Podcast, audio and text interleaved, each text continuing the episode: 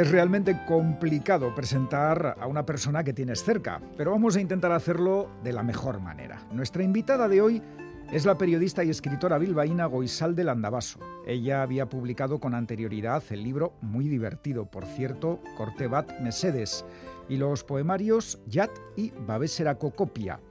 También ha firmado Branskind, que agrupaba narraciones sobre una ciudad imaginaria, y más recientemente, mila irureun eta irurogeita bi kilómetro euri, una correspondencia literaria con Garasi Goya.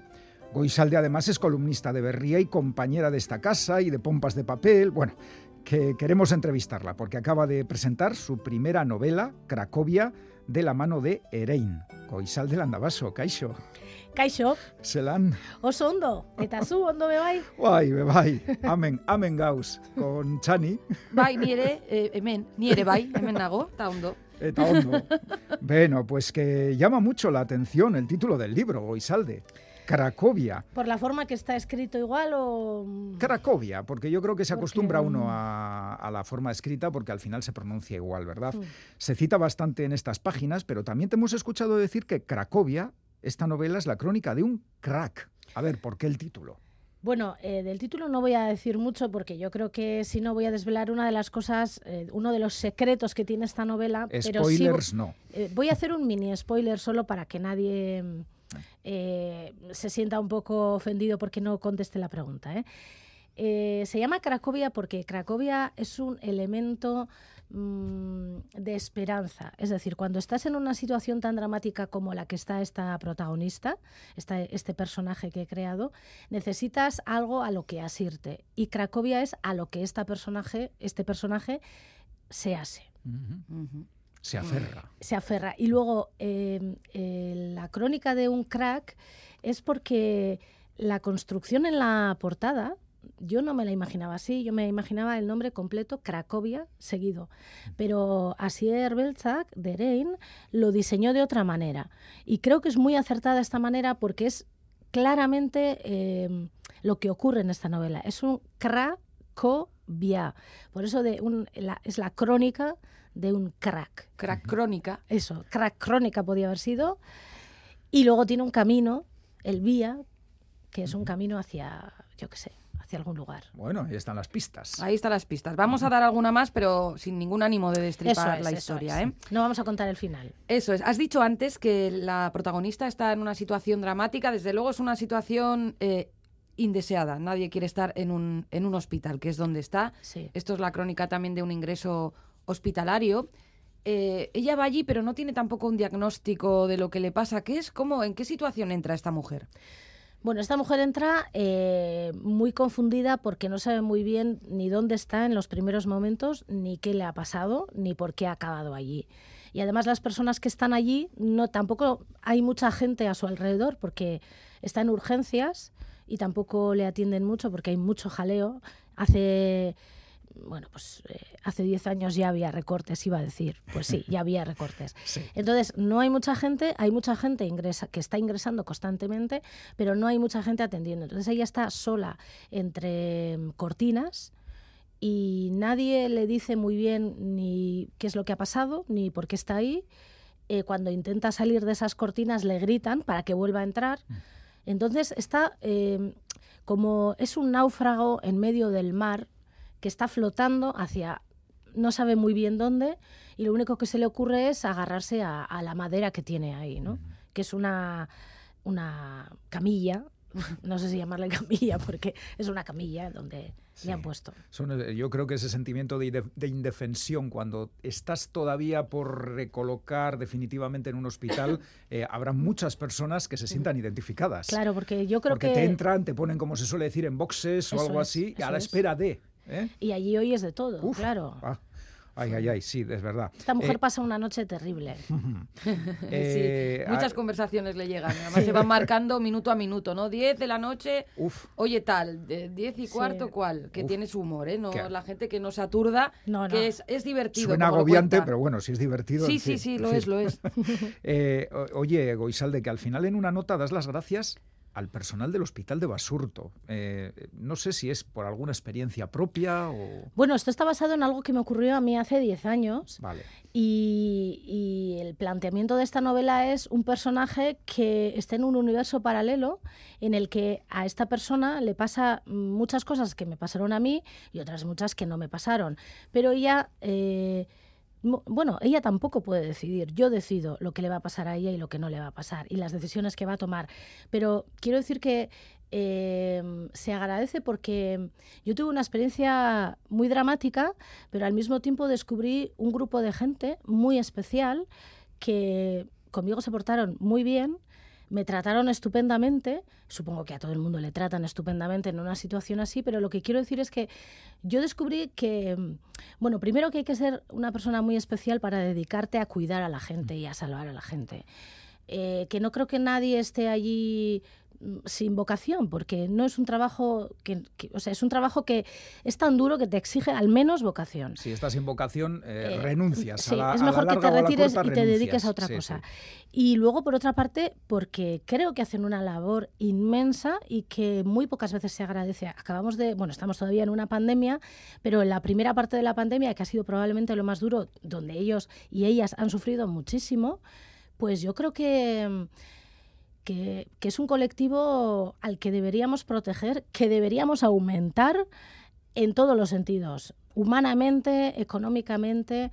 Y es verdad también que hay momentos en los que, bueno, pues yo comprendo que estas personas tienen que mantener una distancia hacia las personas que entran, pues porque ellas tienen que sobrevivir y tienen que seguir adelante. sería insoportable asumir el sufrimiento de todos los que entran a un hospital. es terrible. Hay varios momentos en esta novela en la que la protagonista, pues mm, cuando ya está al final de la novela, eh, hay un momento que se sorprende un poco cuando se va a despedir de la gente, que se despiden como si mañana te fueran, te fueran a ver y no te van a ver más, ¿no? Pero es que al final eso, eso es su día a día, ¿no? Entra gente, sale gente, entra gente, sale gente. Y mejor, que sea así. Sí, sobre todo. Más, lo malo es no salir de esos sitios. Eso es. Sí, sí, Oye, voy a volver a lo del humor, que solo lo he mencionado.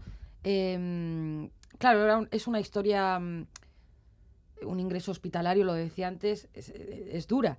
Entonces eso yo creo que había que, levantarlo y qué mejor manera que hacerlo con el humor y también con la imaginación que tiene la protagonista, una imaginación yo creo que se puede calificar hasta de desbordante. ¿Qué mecanismos has usado para, el humor? ¿Los diálogos o juegos de palabras? He visto hay como varias técnicas, digamos. Sí, yo creo que hay diferentes eh, formatos de humor. Por una parte está el humor negro, que está ahí presente, que a mí me gusta mucho. Eh, y luego, también. pues hay bastante humor negro. Luego hay bastante ironía también. Y luego también hay surrealismo, porque creo que la situación acompaña y, de alguna manera te lleva a esa clase de humor, ¿no? Y luego, eh, bueno, pues hay en los momentos más dramáticos a lo mejor hay chistes surrealistas que son una manera, primero, de romper ese drama, ¿no? Y segundo, de también acompañar a esa otra persona, porque yo creo que el humor también nos hace humanos, ¿no? Y creo que esta persona y todas las personas que están ahí necesitan esa parte humana para que alguien les diga, eh, tranquilidad, que estás aquí y que vamos a salir de esta, ¿no? Y creo que el humor es una de las maneras que utilizan eh, en esta novela para ello. Entonces son diferentes técnicas, yo creo. Eh, en los chistes, por ejemplo, sí que hay conversaciones, sobre todo yo creo que en las conversaciones hay más ironía que otra cosa. El humor negro está en los pensamientos de ella. Y luego los chistes surrealistas pues van saliendo en las conversaciones con los profesionales que están en, el hospital. ¿no? El mundo de la protagonista, bueno, ya lo adivinamos, ¿no? Se reduce a las cuatro paredes de las habitaciones eh, que ocupa. Y, a una de esas habitaciones le, les pone incluso nombre, París. París. Ya, ya le gustaría, ¿no? Sí, sí. Le pone París porque mm, eh, ella hace muchos juegos de palabra y, canciones. en su mente hay muchas canciones, muchos poemas. Y entonces, dependiendo de la situación en la que se encuentra, le viene a la mente una canción o le viene a la mente un poema. Eh, hay mañanas que se despierta con música en la cabeza, con canciones que no entiende muy bien por qué, por qué me he levantado yo con esta canción hoy, ¿no? Eso nos pasa a todas, ¿verdad? Y a mí, a mí, yo, a mí eso me pasa muchísimo, que me levanto, me despierto con una canción y digo, ay, ¿y esta canción? la inspiración de cada día. Hay un momento muy gracioso que no sé por qué le viene a la mente una canción de Whitney Houston. Y dice, por favor, estoy cantando Whitney Houston. O también dice, igual estoy en el cielo ya, pero no porque no está Alanis Morissette. sí, también. Sí, sí. Qué chulo. Bueno, pues entre esas cuatro paredes, que es muy importante también, eh, la compañera de habitación o el compañero de habitación. Oye, eso en que un te hospital toque. es muy importante. ¿eh? Sí, sí, sí. Puede, muy puede importante. o levantarte o hundirte. Sí. Pues la protagonista tiene suerte porque su compañera eh, es María, una señora un poco, ya es mayor que ella, Mm.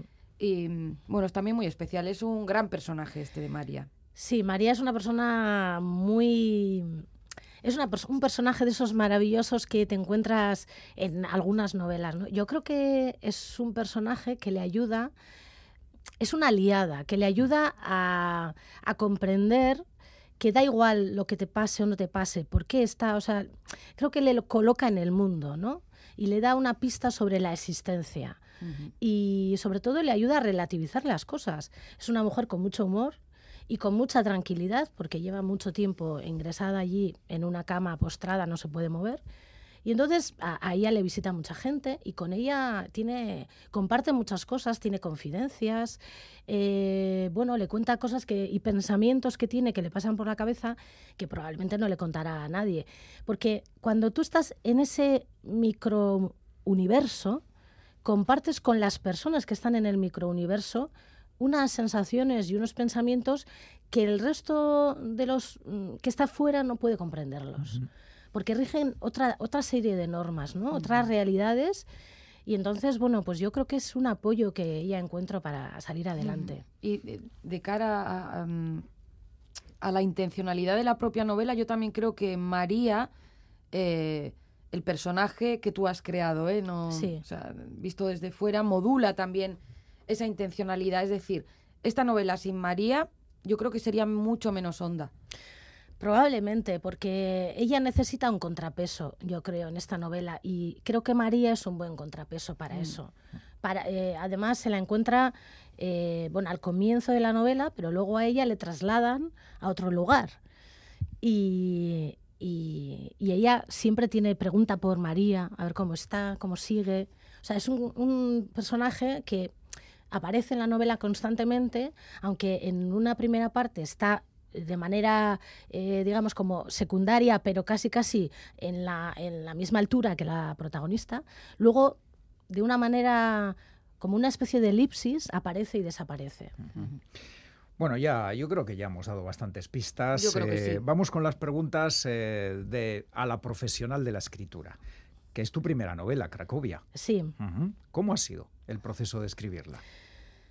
Bueno, a ver, eh, yo creo que es una novela porque la estructura de la historia que quería contar me ha llevado a ello, pero podía haber sido otra cosa. Lo que pasa que creo que esta historia se cuenta mejor desde una novela que desde un cuento o desde un poema.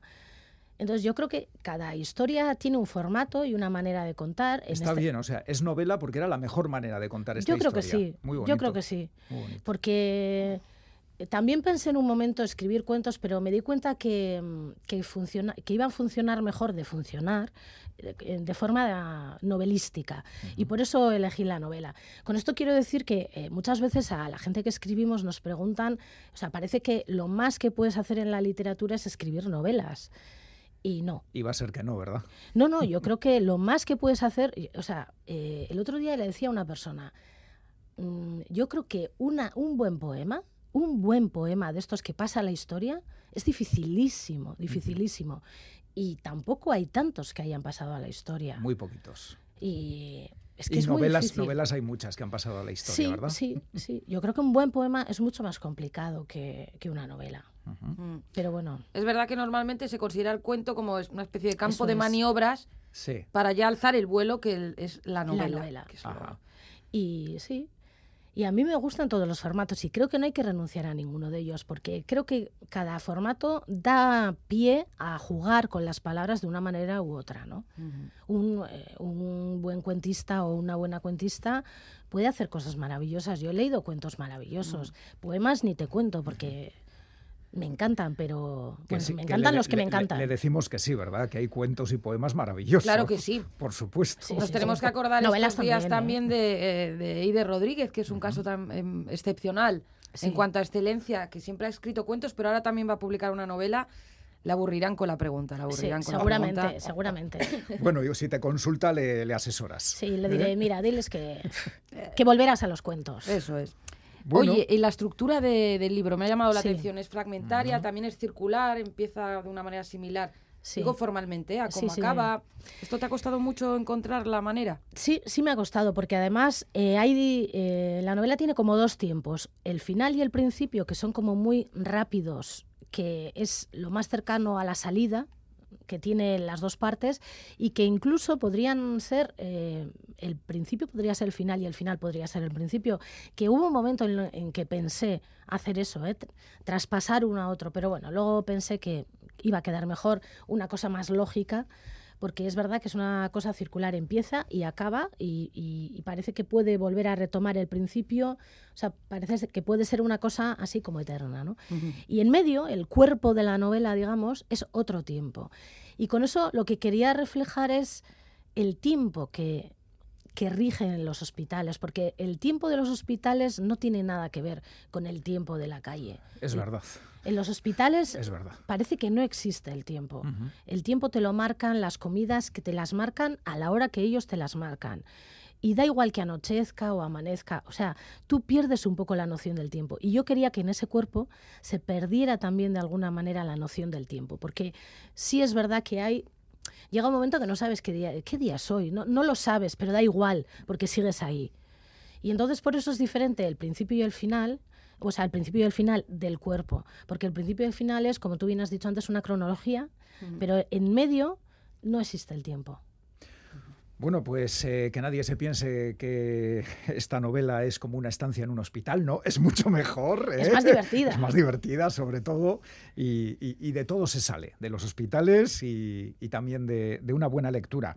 Cracovia, una de las novedades de esta soca de Durango, ¿eh? que esperamos eh, se esté celebrando con la mayor normalidad posible que permita la pandemia. Eso es. Cracovia, novela de Goizalde Landavaso, publicada por Erein. Goizalde, Eskerrik asko, Tasorionak. Eskerrik asko Agur.